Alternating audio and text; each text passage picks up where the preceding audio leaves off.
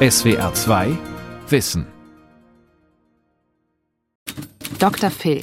Außenpolitik, Geschichte, Volkswirtschaft. Berlin, Dezember 1933. Margret Boveri tippt ein Stellengesuch. Es soll im Zeitungsverlag, dem Fachblatt für das gesamte Zeitungswesen, veröffentlicht werden. Kenntnis des Auslands. Schriftstellerische Erfahrung. Boveris größter Wunsch, Journalistin werden. Erste Artikel hat sie bereits in der renommierten Frankfurter Zeitung veröffentlicht. Eine Festanstellung aber blieb ihr verwehrt. Trotzdem sieht sie Chancen. Mit Hitlers Machtergreifung werden Stellen frei. Zwei Monate zuvor haben die Nazis ein neues Pressegesetz erlassen.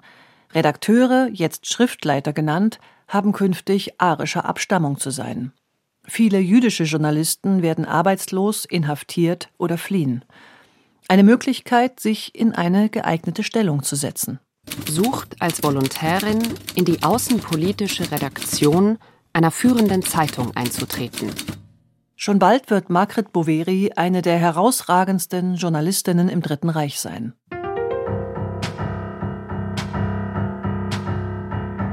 Journalismus im 20. Jahrhundert, Folge 2 von 3. Korrespondentin Margret Boveri, Zeitungsreporterin im Dritten Reich, von Joachim Meissner. Margret Boveri hat keine Skrupel, von der Säuberungswelle der Nazis zu profitieren. Sie ist kein Parteimitglied, aber auch keine Widerstandskämpferin, auch nicht zwischen den Zeilen. Eine Haltung, die für viele Karrieren dieser Zeit steht. Und so fügt sie im Text für die Stellenanzeige hinter ihren akademischen Grad in Klammern noch einen Hinweis ein. Dr. Phil. Klammer auf, Arierin. Klammer zu. So. Mit der Ernennung Hitlers zum Reichskanzler am 30. Januar 1933 werden in der Folgezeit etwa 2000 Publizisten und Schriftsteller ins Exil getrieben. Es trifft linke Autoren genauso wie liberale, konservative und unpolitische Journalisten, weil sie die Politik und mit ihr die neuen Machthaber ablehnen oder einfach nur, weil sie Juden sind. Margret Boveri habe die Situation für sich genutzt, sagt ihre Biografin Heike Görtemarker. Sie will ihre Karriere in der männerdominierten Welt des Journalismus vorantreiben. Weil jetzt, wie sie sagte, werden Stühle gerückt. Also da ist sie absolut gnadenlos, muss man sagen. Frau Boveri hat eine Chance gesehen in dieser Zeit, in der die Demokratie abgeschafft wurde und eine Diktatur aufgebaut werden sollte. Das sah sie schon sehr genau, aber für sie stand es einfach nicht zur Debatte, beispielsweise wegzugehen, zu emigrieren. Sie wollte Journalistin werden. Margret Boveri wird am 14. August 1900 in Würzburg in eine bildungsbürgerliche Familie hineingeboren. Mutter Marcella O'Grady ist Amerikanerin. Sie ist die erste Frau, die am MIT in Boston einen Abschluss macht und als Dozentin für Biologie am berühmten Vassar College lehrt. Marcella kommt 1896 nach Würzburg, um dort ihre Forschungen weiterzuführen. Hier lernt sie Theodor Boveri kennen, Biologieprofessor und Leiter der zoologischen Abteilung der Universität. Sie war eine absolut selbstständige, emanzipierte Frau. Dazu muss man wissen, dass in Deutschland Frauen erst 1908 überhaupt sich an Universitäten immatrikulieren konnten. Also deutschen Frauen war es noch nicht gestattet, an einer Universität zu studieren. Das heißt, sie war als Amerikanerin den deutschen Frauen weit voraus. Mit seinen akademischen und wirtschaftlichen Verflechtungen bietet das Elternhaus der Tochter über die Mutter einen internationalen, weltoffenen Hintergrund, während der Vater ihr eine deutsch-nationale Prägung mitgeben wird. Die Boveris haben zudem weitreichende Kontakte. Wilhelm Konrad Röntgen, der Entdecker der nach ihm benannten Strahlen und Nobelpreisträger, ist ein Freund der Familie und Patenonkel von Margret. Ihr Onkel Walter hat mit dem Elektrotechnikkonzern Brown Boveri in der Schweiz ein Weltunternehmen gegründet. Theodor Heuss, der spätere Bundespräsident, trifft die Familie immer wieder in Italien, wo Margret Boveris Vater wissenschaftliche Forschungen unternahm. Ihre Eltern arbeiteten sehr oft an der zoologischen Station in Neapel. Dort lebten sie. Margaret Boveri wurde sogar eingeschult dort in Neapel. Sie sprach fließend Italienisch, fließend Englisch. Und von daher sieht man schon, dass ihr Leben einen ganz anderen Zuschnitt hatte als das anderer Frauen oder der meisten Frauen in Deutschland in den 20er Jahren beispielsweise. Margret Boveri will zunächst in den diplomatischen Dienst. Doch sie wird abgelehnt. Frauen sind dort unerwünscht. So entschließt sie sich, Journalistin zu werden. Talent zum Schreiben hat sie. Schon ihr erster Artikel über eine Fahrt von Deutschland nach Italien mit ihrem Auto, genannt Mattis, als Held, wird im November 1928 von der renommierten Frankfurter Zeitung gedruckt. Später wird sie über den Beginn ihrer journalistischen Karriere schreiben Der Mattis ist schuld daran, dass ich später Journalistin geworden bin. Denn mit ihm habe ich Jahr für Jahr meine Ferienreisen nach Deutschland gemacht. Politisch macht sie in dieser Zeit der späten 1920er Jahre einen bemerkenswerten Wandel durch. Zunächst kann sich Margret Boveri noch für das Weimarer Parlament, den Völkerbund und die Europaidee der Außenminister Deutschlands und Frankreichs Aristide Briand und Gustav Stresemann begeistern. Wie sprunghaft ihr politisches Verständnis jedoch ist, zeigt sich in den Erinnerungen an ihr Studium an der Berliner Hochschule für Politik. Hier wird zwar der demokratische Geist der Weimarer Republik gelehrt, aber aus Vorlesungen von Theodor Heuss über den Parlamentarismus und den ersten persönlichen Eindrücken bei einem Besuch im Reichstag zieht sie vernichtende Konsequenzen für die Demokratie. Das war grauslich. Ein wildes Geschrei, dauerndes Hin und Her. Die Angehörigen der einen Partei liefen hinaus, wenn ein Redner der Gegenpartei auftrat und umgekehrt. Sowohl der Heuss als auch dieser Reichstagsbesuch haben meiner Überzeugung, die parlamentarische Demokratie sei die beste Art der Regierung, einen erheblichen Stoß versetzt. Das Wesen der Demokratie, über Streit und Abstimmung Interessen zu verhandeln und zu entscheiden, hat sie nicht verstanden oder akzeptieren wollen, weder in nationalen noch in internationalen Gremien. Dem Völkerbund steht sie nunmehr genauso skeptisch gegenüber wie dem Parlamentarismus und der Republik. Hinzu kommt ein Patriotismus ganz emotionaler Art.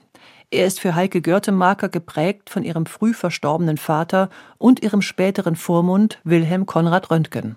Beide entwickeln während des Ersten Weltkrieges, wie viele andere auch, das war eigentlich Zeitgeist, die Vorstellung von Deutschland als einer Kulturnation mit einer überlegenen Kultur im Gegensatz zum Materialismus der westlichen Zivilisation. Diese Art von Nationalismus, diesen Patriotismus, den behält sie. Und den behält sie auch nach 1933. Weil sie sagt, die deutsche Kultur ist unzerstörbar. Das können auch die Nazis nicht zerstören. Die zählen da im Grunde gar nicht. Das ist nur sozusagen das, was obendrauf sitzt. Aber die unzerstörbare deutsche Kultur, der fühlte sie sich verpflichtet. Wie viele Intellektuelle aus dem Bildungsbürgertum verabscheut auch Margret Boveri das militante kleinbürgerliche Auftreten der NSDAP. Ohnehin hält man in diesen Kreisen Hitler für ein vorübergehendes Übel. Die Nazis jedoch zögern nicht, ihre gerade gewonnene Macht zu festigen, auch mit Mitteln der Propaganda und Massenbeeinflussung. Seit 1937 läuft in deutschen Kinos der Werbefilm für ein Billigradio, den Volksempfänger, die Schlacht um Miggershausen. Noch vor dem Hauptfilm sieht das Publikum, wie in dem Zeichentrickfilm, eine Armee von Volksempfängern das Dorf Miggershausen überfällt. Die renitenten Bewohner, die sich bislang allen technischen Neuerungen verschlossen haben und deshalb auch nur schlechte Ernten einfahren, werden überrannt. Still! Widerstand ist zwecklos. Besetzt die Höfe!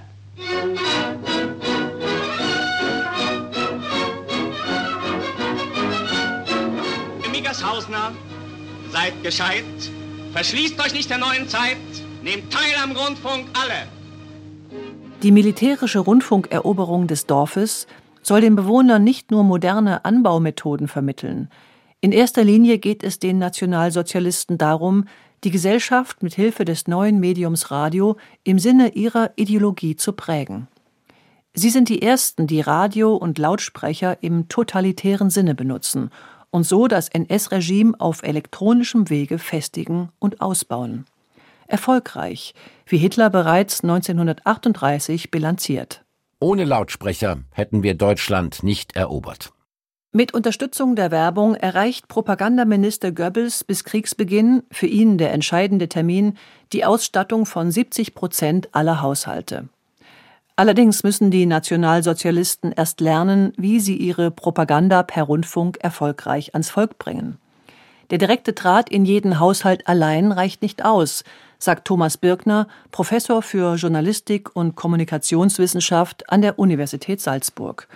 Auch das Programm muss stimmen.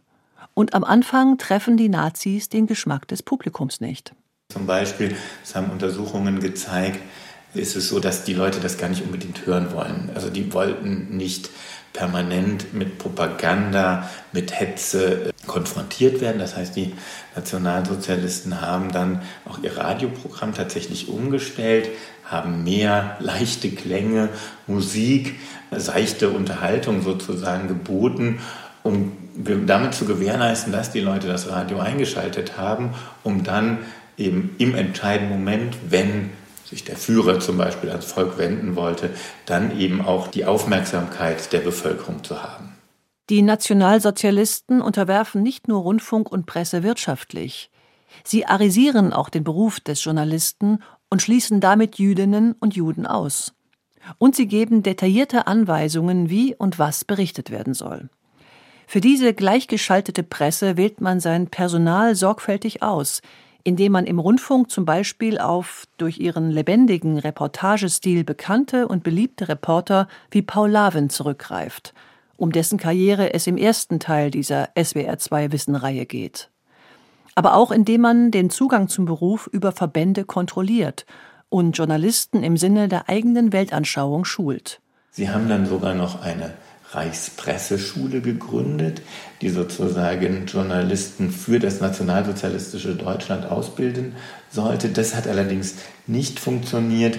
Es ist tatsächlich so, dass es im Lehrplan dann auch gar nicht mehr so sehr darum ging, gut zu schreiben, sondern vor allem propagandistisch zu wirken, Teil der Bewegung des Nationalsozialismus zu sein, Wissen über diese nationalsozialistische Bewegung zu haben und auf dem Wege hat man keine guten Journalistinnen und Journalisten ausgebildet. Kein Wunder, denn in der Abschlussprüfung werden von den Presseschülern vor allem Kenntnisse über Adolf Hitlers Buch Mein Kampf verlangt, weniger journalistisches Handwerk.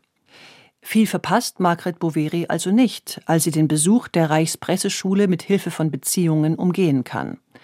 1934 beginnt sie ein Volontariat beim liberal-bürgerlichen Berliner Tageblatt. In den allerersten Tagen hatte ich noch Anflüge von Verachtung für das Berliner Tageblatt. Die aufwendigen Überschriften, die vielen Fettungen im Text, die ich mühselig zu machen lernte. Aber in kürzester Zeit war ich überwältigt, hingerissen, konnte nichts anderes denken, planen, wünschen.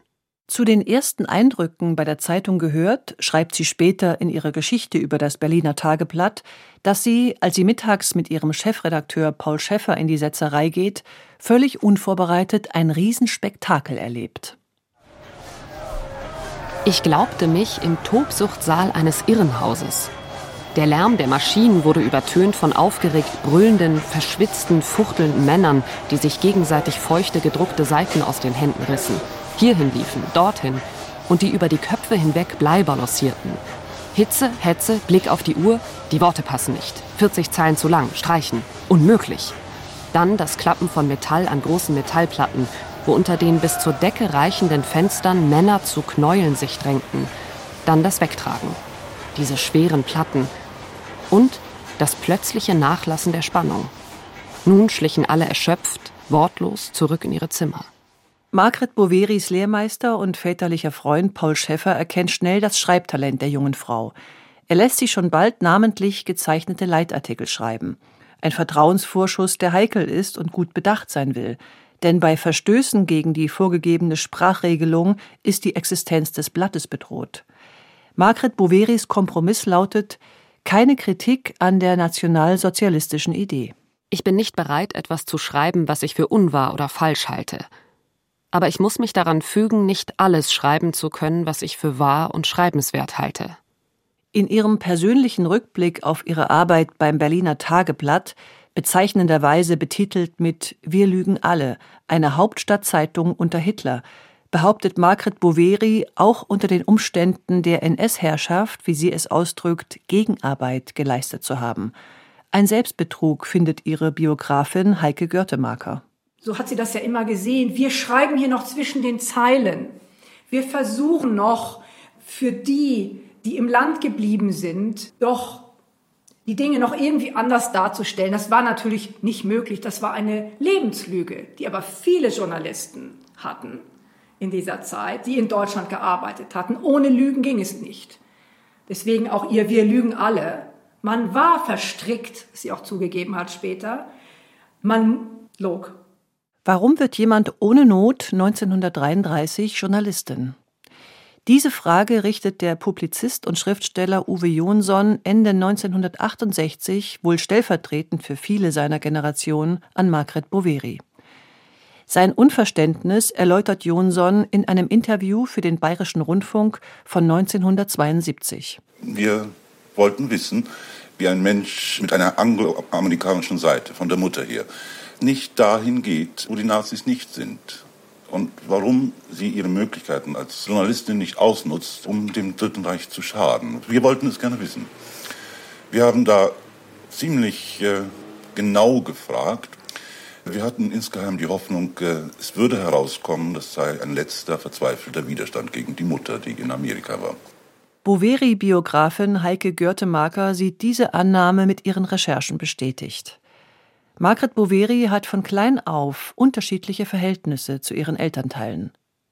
Die Ablehnung der amerikanischen Mutter überträgt sich auf ihre Amerika-Verachtung, der Verlust des Vaters auf die Angst, auch noch das Vaterland zu verlieren. Margret Boveris Patriotismus, den sie hier an den Tag legt, denn das ist es letztlich, die Liebe zu Deutschland, zur deutschen Kultur, zu dem Land ihres Vaters, ihrem Vaterland, muss man so sagen, ihres früh verstorbenen Vaters, war sehr tief. Das war persönlich. Das war eine ganz persönliche Angelegenheit, ihr Patriotismus. Margret Boveri ist nur eine unter vielen Publizisten und Journalisten, die Deutschland trotz der Nazidiktatur nicht verlassen wollen oder können. Bei ihr, wie beispielsweise bei Erich Kästner, der seine Mutter nicht im Stich lassen will, vermischen sich politische und persönliche, rationale und emotionale Gründe, um als Journalistin oder Journalist weiterarbeiten und schreiben zu können. Und so, folgert der Journalismusforscher Thomas Birkner, darf man nicht einfach den Stab über jene brechen, die mitgeschrieben haben, nachdem die Nazis an der Macht waren. Das heißt, um einfach erstmal zu überleben im doppelten Wortsinne, also deine eigene Haut zu retten, aber eben auch den eigenen Broterwerb zu bestreiten, sind natürlich viele auch in den journalistischen Redaktionen geblieben, haben weiter so gearbeitet, sich jetzt gar nicht zwangsläufig allesamt dem System angedient, sondern einfach versucht, weiter ihren Job zu machen, den sie ja auch erlernt hatten, der ja vielleicht auch Passion war, der sicherlich jetzt seinen Charakter veränderte, aber vielleicht nicht für jeden in einem solchen Maße, dass er gesagt hat, okay, unter diesen Bedingungen kann ich auf gar keinen Fall mehr weiterarbeiten. Ich muss ins Ausland gehen. Ah, wohin? Wie, wie arbeite ich dort, wenn ich die Sprache gar nicht kenne? Ein Problem, das die Polyglotte Margret Boveri anders als viele ihrer Kolleginnen und Kollegen nicht hat. Mit ihren Sprachkenntnissen sieht sie sich geradezu prädestiniert, als Auslandskorrespondentin zu arbeiten und redet sich dabei ein, immer noch journalistische Freiheiten zu haben. Ein Irrtum, wie sie später eingestehen muss. Für alle Themen und jedes Land gibt es Sprachregelungen, über die sie von der Presseabteilung der jeweiligen deutschen Gesandtschaft oder Botschaft und vom Außenministerium des Gastlandes informiert wird. Eine solche Presselenkung findet natürlich auch im Reich selbst statt. Täglich müssen die Journalisten dabei Anweisungen für ihre Zeitungen, die sogenannten Sprachregelungen oder Tagesparolen, mitschreiben. Und es wird ihnen mitgeteilt, welche Veröffentlichung erwünscht oder verboten ist. Ganz so reibungslos funktioniert diese Form der Presselenkung allerdings nicht. Für die Zensur besonders paradox, je aufmerksamer sie arbeitet, desto höher ist der Bedarf an Regulierung. Die Zensoren sind schnell überfordert, wie die Historiker Norbert Frey und Johannes Schmitz in ihrem Standardwerk Journalismus im Dritten Reich anschaulich beschreiben. Bei schätzungsweise 80.000 bis 100.000 Anweisungen, die im Laufe der Jahre ausgegeben wurden, waren Widersprüche und Fehler programmiert, wodurch die Glaubwürdigkeit und damit die indoktrinatorische Wirkung der Massenmedien Schaden nehmen musste. Margret Boveris Illusion, mit ihrer Arbeit eine Art inneren Widerstand leisten zu können, nährt sich auch aus einer perfiden Propagandastrategie der Nationalsozialisten – im Ministerium für Volksaufklärung und Propaganda lässt man vor allem Journalisten von Zeitungen, die im Ausland gelesen werden, eine gewisse Freiheit in der Berichterstattung. Warum, das lässt sich am Beispiel der Frankfurter Zeitung skizzieren, für die Margret Boveri schreibt.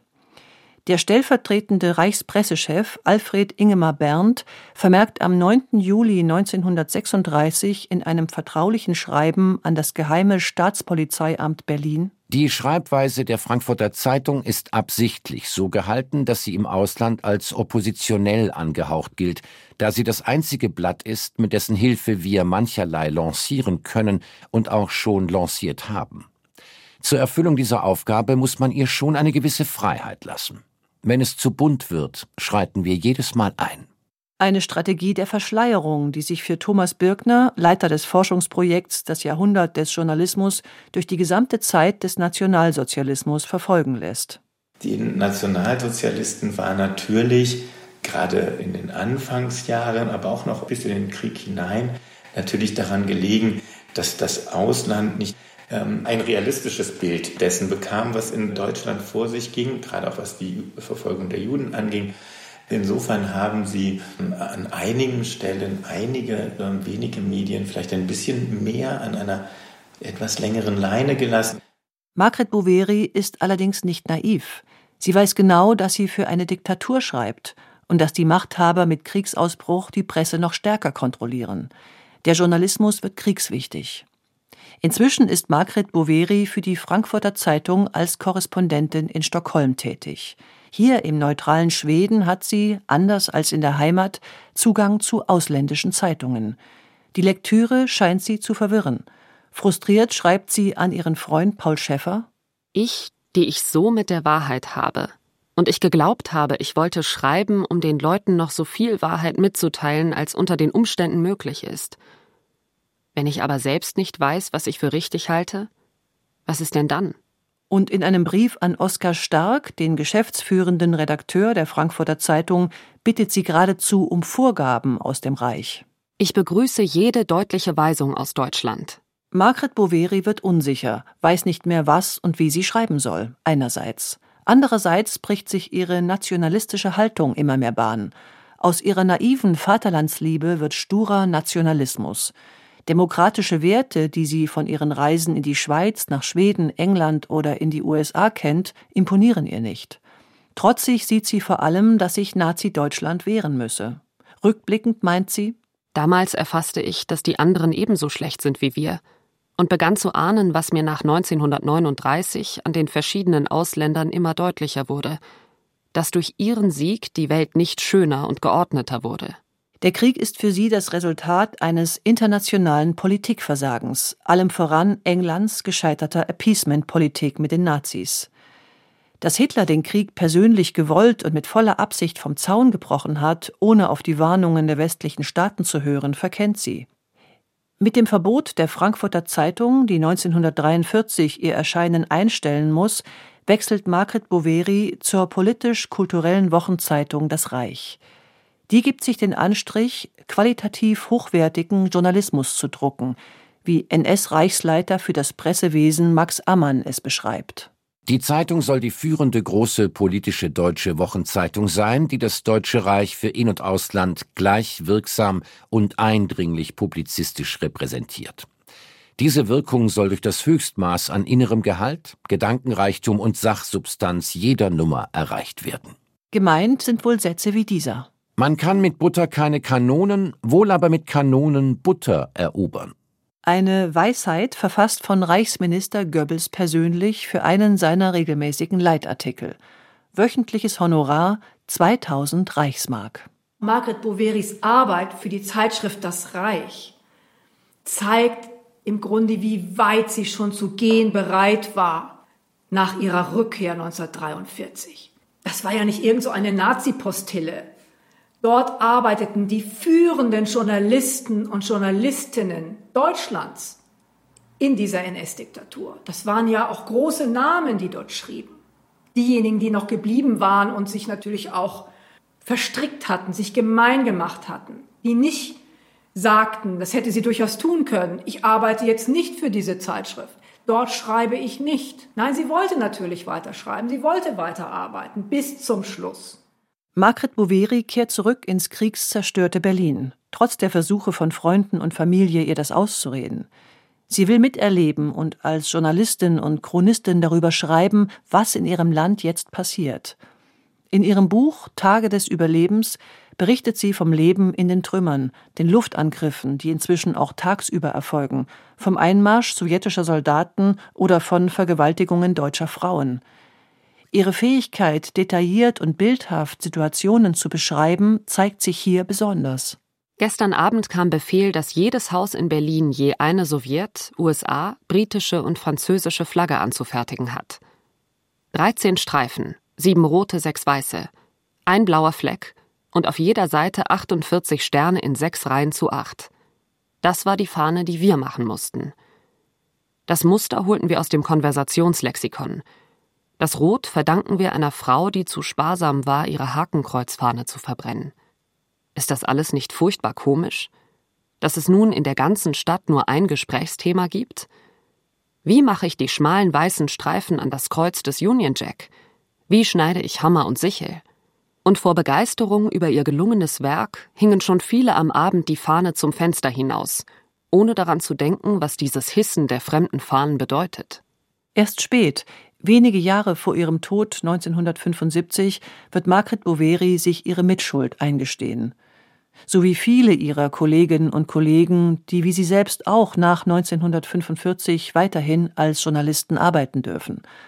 Auch das ein Grund dafür, dass es nach dem Krieg noch einige Jahre dauert, bis auch in den Redaktionen die Schatten der NS-Diktatur abgelegt werden und Presse, Radio und das neue Medium Fernsehen von überzeugten Demokratinnen und Demokraten gemacht werden. SWR 2 Wissen. Korrespondentin Margret Boveri von Joachim Meissner. Sprecherin Claudia Jahn. Redaktion Lukas Meyer-Blankenburg. Regie Andrea Leclerc. Aus der Reihe Journalismus im 20. Jahrhundert, Folge 2 von 3. In der nächsten Folge geht es um den Fernsehreporter Peter von Zahn. SWR 2 Wissen.